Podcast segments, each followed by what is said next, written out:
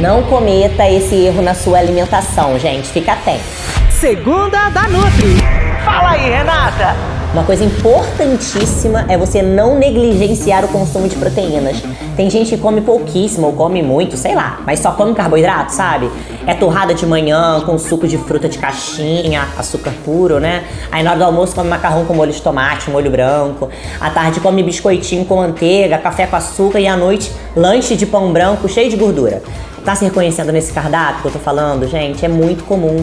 Essa pessoa que faz esse tipo de alimentação que eu falei aqui, basicamente consome carboidrato refinado e gordura. Cadê a proteína dessas refeições que promove saciedade tão importante pro emagrecimento saudável? leite, iogurte, ovo, carne, queijo, frango. Então, se você se identificou com tudo isso, repense sua alimentação e comece a mudar a partir da próxima refeição, tá? Pense sempre nas proteínas também.